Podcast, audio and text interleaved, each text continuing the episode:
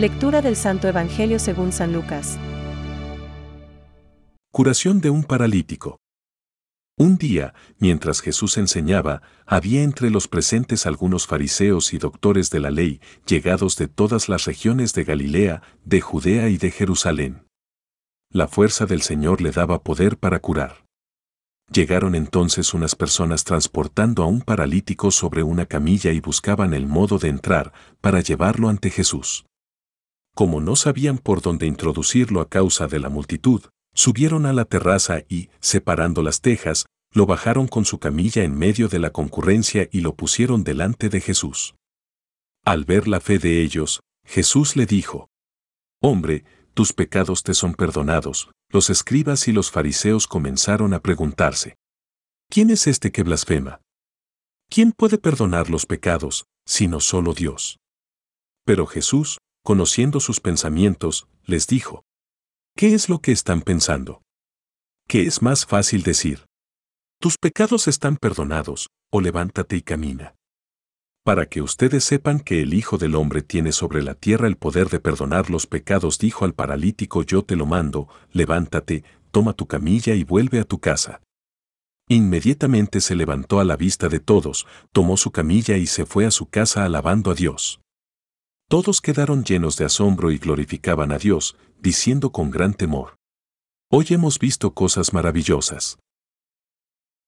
Es palabra de Dios. Te alabamos, Señor. Reflexión. Hombre, tus pecados te quedan perdonados. Hoy, el Señor enseña y cura a la vez.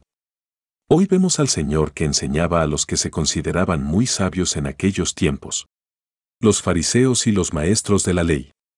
A veces, nosotros podemos pensar que por el siglo en que vivimos o por los estudios que hemos hecho, poco nos queda para aprender.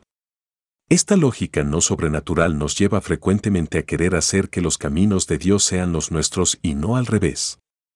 En la actitud de quienes quieren la curación de su amigo vemos los esfuerzos humanos para conseguir lo que realmente desean. Lo que querían era algo muy bueno. Que el enfermo pudiera andar.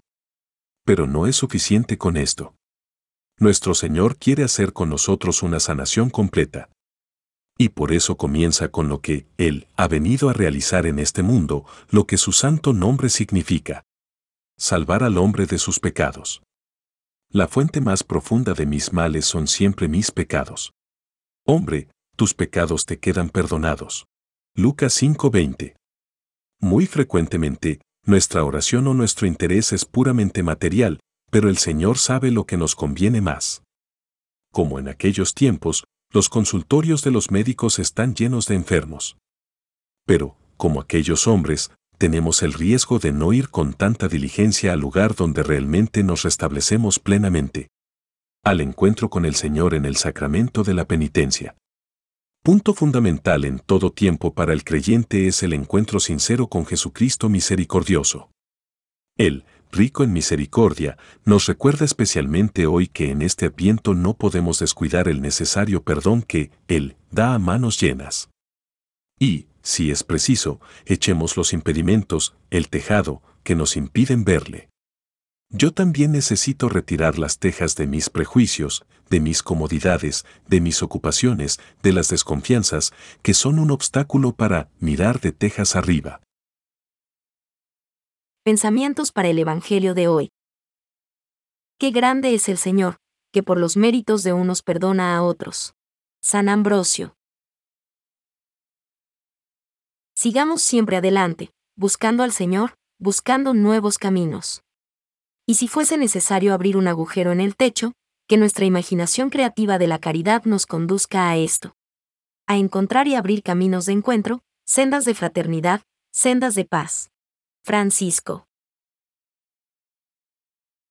Jesús escucha la oración de fe expresada en palabras. El leproso. Jairo. La cananea. El buen ladrón. O en silencio. Los portadores del paralítico. La hemorroísa que toca su vestido. Jesús siempre responde a la plegaria que le suplica con fe. Catecismo de la Iglesia Católica, número 2.616.